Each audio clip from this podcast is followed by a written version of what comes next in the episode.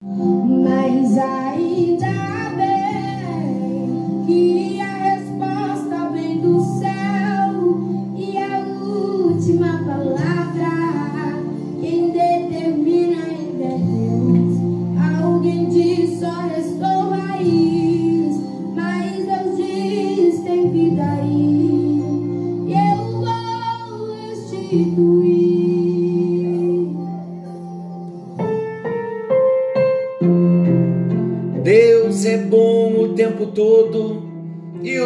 todo Deus é bom. Graça e paz. Estamos juntos em mais um encontro com Deus. Eu sou o pastor Paulo Rogério e juntos nós estamos compartilhando da palavra, crescendo juntos, mergulhando mais profundos em Deus e na Sua palavra personalidades restauradas. É o tema que estamos trabalhando e como estamos na expectativa de sermos transformados, de sermos restaurados. Glória a Deus, que em Cristo há possibilidades de mudanças permanentes. Em Cristo há possibilidade de cura interior e de restauração da nossa personalidade. Glórias a Deus. Nós estamos falando da porta dos peixes. Já aprendemos que é na porta que nós exercemos a autoridade, manifestamos a vontade e fazemos as nossas escolhas. E também é na porta que nós tomamos as decisões.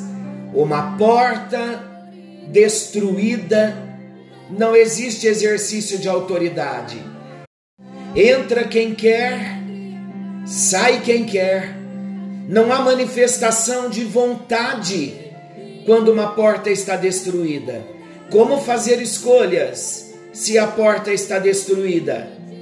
Como tomar decisões certas? quando a porta está destruída. Sobre isso, Deus está falando conosco.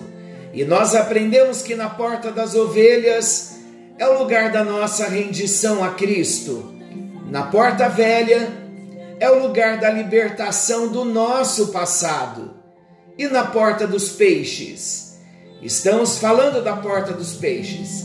Na porta dos peixes nós aprendemos que é o lugar de crescimento e reprodução. E aqui então nós paramos e tivemos um entendimento da palavra. Como crescer? Precisamos crescer como discípulos. Como nos reproduzir? Precisamos nos reproduzir como discípulos. E é na porta dos peixes que esse milagre de reprodução vai começar a acontecer. Queridos, eu disse no encontro anterior que o assunto que vamos tratar, ele não agrada muitas pessoas, porque há muitos cristãos nominais que não querem compromisso com Jesus. Há muitos cristãos, pessoas que levam o nome de cristão, por isso falamos cristãos nominais. Cristãos nominais, na verdade, não são cristãos verdadeiros. Os verdadeiros cristãos são aqueles cristãos que nasceram de novo, que são pessoas comprometidas com o Senhor. Mas muitos se dizem evangélicos, cristãos, mas não querem ser discípulos de Jesus, não querem ter o compromisso com a missão. E nós dissemos como nos comprometermos com a missão se não entendermos o significado do que é ser discípulo. Para eu ser um excelente profissional, eu preciso primeiro saber a minha área, que qual é a minha especialidade para eu exercer a minha função. Como eu vou cumprir a missão de discípulo se eu ainda não sei o que é ser um discípulo? Esta então é a nossa proposta. O discípulo de Jesus.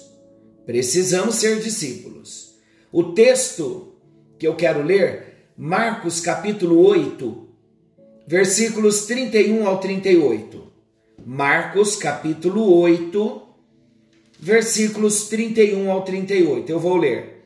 Diz assim o texto: Então começou ele a ensinar-lhes que era necessário que o filho do homem sofresse muitas coisas, fosse rejeitado pelos anciãos, pelos principais sacerdotes e pelos escribas, fosse morto e que depois de três dias ressuscitasse.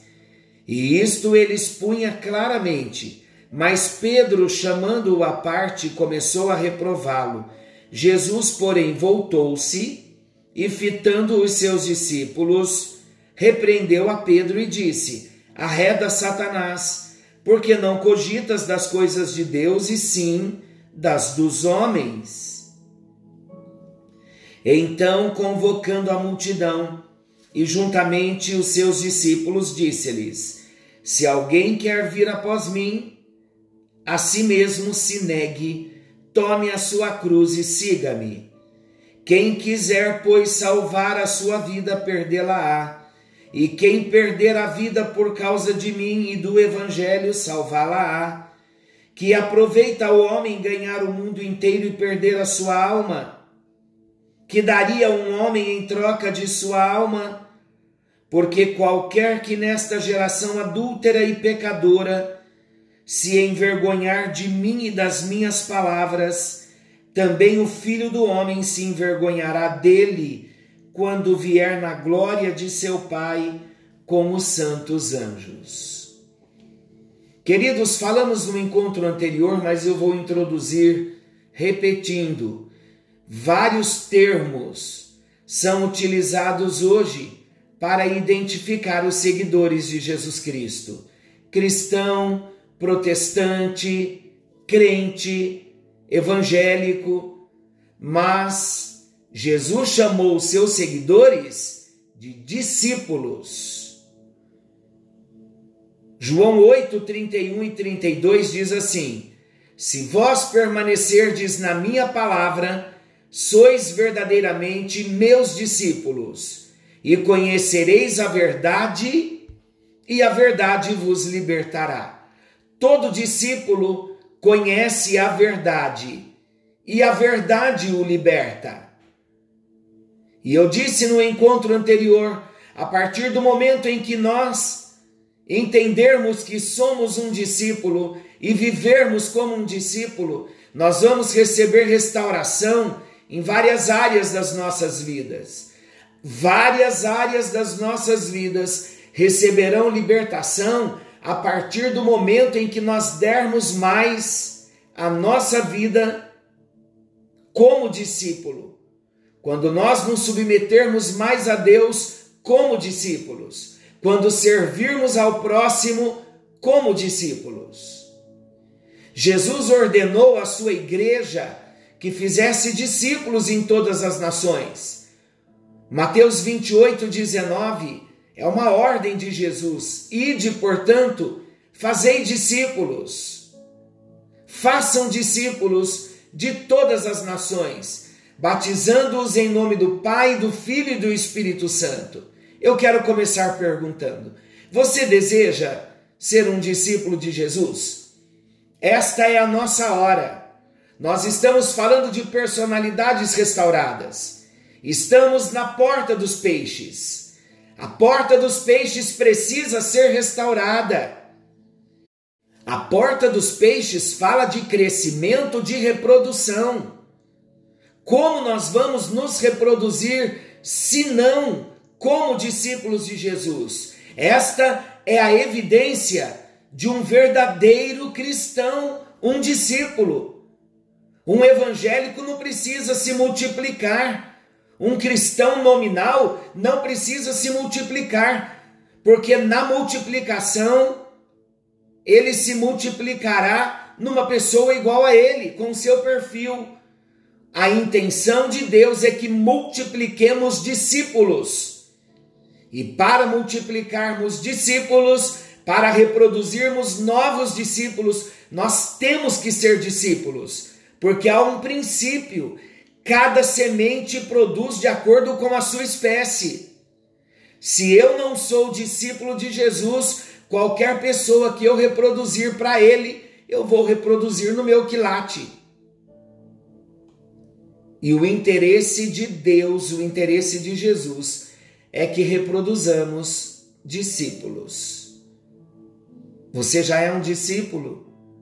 O que significa ser um discípulo? A palavra discípulo tem o seu sentido somente no âmbito da relação entre pessoas. Discípulo é aquele que recebe ensino de alguém ou aquele que segue as ideias ou as doutrinas de outrem. No Novo Testamento, o discípulo se aplica aos seguidores de Jesus e ele descreve a vida do cristão. Todo aquele que segue a Jesus em resposta ao chamado de Jesus é um discípulo. Foi assim que Jesus chamou seus discípulos. Quando os discípulos aceitaram ao convite que Jesus estava fazendo a cada um deles, eles estavam aceitando ser discípulos. O verdadeiro discípulo é aquele que se dedica a aprender e a fazer a vontade de Deus. Todo aquele que imita ao modelo pessoal de Jesus é um discípulo. Todo aquele que segue atrás de Jesus é um discípulo. Queridos, ser um discípulo de Jesus é ser chamado por Ele para um novo estilo de vida. E esse novo estilo de vida de um discípulo envolve num rompimento com vínculos anteriores para uma vida de serviço e essa vida de serviço tem um alvo a ser atingido. Então eu tenho um encontro com Jesus na porta velha, eu rompo com o passado antigo, com as velharias, e já vou sendo conduzido à porta dos peixes, para romper com todo e qualquer estilo de vida que não tenha compromisso com o serviço. Então, um verdadeiro discípulo, ele é chamado para um novo estilo de vida. E esse novo estilo de vida vai envolver no rompimento com os vínculos anteriores para uma vida de serviço e para um alvo a ser atingido. Há muitas pessoas que se dizem evangélicas, mas elas não são discípulos de Jesus. Para ser discípulos, existem leis do discipulado. Jesus estabeleceu alguns princípios ou leis para aqueles que desejam ser seu discípulo. Vamos ver os principais princípios ou leis? Primeiro, o discípulo é alguém chamado por Jesus. Muitas pessoas ficam encantadas pelos milagres, pelos ensinos de Jesus e se dispõem até a segui-lo. Foi assim lá. A multidão se dispôs até a seguir, mas Jesus conhecia as motivações do coração da multidão. Está lá em João 2. Apesar de Jesus deixar a decisão aparentemente com o discípulo, quando ele diz em Marcos 8, que nós lemos, 8,34, se alguém quer vir após mim, então dá a impressão que Jesus está deixando a decisão com o indivíduo. Se alguém quer vir após mim, queridos, ninguém pode ser discípulo de Jesus sem ser chamado por ele sem ser aprovado primeiro por ele. João 15, 16 diz assim: Não fostes vós que me escolhestes a mim, Pelo contrário, eu vos escolhi a vós e vos nomeei e vos designei para que vades e deis fruto e o vosso fruto permaneça. Então o discípulo, ele é escolhido por Jesus. Em segundo lugar, o discípulo é alguém que se submete. Ser discípulo de Jesus é se submeter inteiramente a Ele. E esta submissão depende de uma decisão individual. Se alguém quer vir após mim, o ir após Jesus implica em um ato de submissão. Jesus esclarece: Tomai sobre vós o meu jugo e aprendei de mim que eu sou manso e humilde de coração, e encontrareis descanso para as vossas almas. Tomar o jugo de Jesus é submeter-se a Ele, é ligar-se a Jesus. O verdadeiro discípulo é alguém que pratica a autonegação. A expressão a si mesmo se negue indica que o discípulo é alguém que nega a si mesmo. A autonegação, queridos, envolve morrer para si. Ela se manifesta na vida do discípulo quando o discípulo, pela fé, deixa de viver para si mesmo e passa a viver exclusivamente para Cristo. Lembram do que Paulo disse em Gálatas 2,19? Já não sou eu mais quem vivo, mas é Cristo quem vive em mim. E a vida que agora eu vivo na carne, eu vivo na fé, no Filho de Deus que me amou e se entregou por mim. Quando nós falamos que o discípulo pratica a autonegação, isso quer dizer, queridos, que o discípulo está dizendo não à sua própria vontade e sim a vontade de Jesus. Você está disposto a fazer só a vontade de Jesus? Um verdadeiro discípulo não faz mais a sua vontade. E é na porta dos peixes que eu tenho que entender que a minha vontade morre ali. É uma decisão. Eu tenho que abrir a porta dos peixes e dizer a partir de hoje, o meu eu já não dita mais as ordens, já não dita as regras a partir de hoje, o meu eu está crucificado, ele sai do trono. E quem vai governar é Jesus. Eu pergunto novamente: você está disposto a entrar pelo caminho da autonegação? É na porta dos peixes que nós precisamos decidir. O cristianismo sem a morte de si mesmo é apenas uma filosofia. É um cristianismo sem Cristo. Eu não posso tornar-me um discípulo sem morrer para mim mesmo e sem me identificar com Cristo, que morreu pelos meus pecados. E esta é a hora, queridos, de nós fazermos a nossa decisão muito séria. E nós chegamos num ponto que não dá para dizer, ah, eu vou pensar, não é uma alternativa é um chamado. Por isso que muitas vezes nós não chegamos no ideal que Deus tem para nós, porque vivemos aquém do chamado que Ele fez. Então nós estamos voltando, revendo alguns princípios de discipulado para vivermos uma vida cristã autêntica, uma vida cristã verdadeira. Uma vida cristã verdadeira parte de um só princípio. O cristão verdadeiro ele sabe que ele é um discípulo e ele vai viver na terra como discípulo. Pai, ajuda-nos a sermos discípulos verdadeiros, a praticarmos a autonegação, a nos submetermos a Ti, a Tua palavra.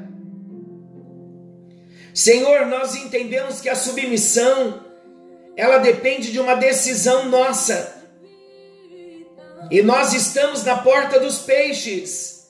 Queremos ser, sim, discípulos, porque não temos o chamado só para sermos discípulos, mas o chamado é para fazermos discípulos. temos um compromisso de amor com o Senhor, que se entregou por nós. Hoje nós precisamos nos reproduzir. E a única forma de reprodução válida para o Senhor é a reprodução de novos discípulos. Então hoje, Deus, nós estamos clamando, primeiramente, porque precisamos nos identificar como um discípulo, para depois encararmos com seriedade a missão de um discípulo, de nos reproduzirmos em novos discípulos. Ajuda-nos, ó Deus, recebemos o chamado, fomos escolhidos pelo Senhor e precisamos dar o fruto, e o nosso fruto precisa permanecer. Estamos, Senhor Deus, na porta dos peixes, e é hora, Senhor Deus, de nós crescermos, é hora de nós reproduzirmos, e quando esgotarmos o assunto na porta dos peixes, nós teremos a nossa identidade de discípulos de Jesus. Ajuda-nos no bendito nome de Jesus. Amém, amém e graças a Deus. Que o Senhor te abençoe, que o Senhor te guarde. Não saia da porta dos peixes, não desanime. Só estamos começando a falar sobre o verdadeiro discípulo. Deus abençoe a sua vida. Fiquem todos com Deus. Querendo o bondoso Deus, estaremos amanhã de volta, nesse mesmo horário, com mais um encontro com Deus.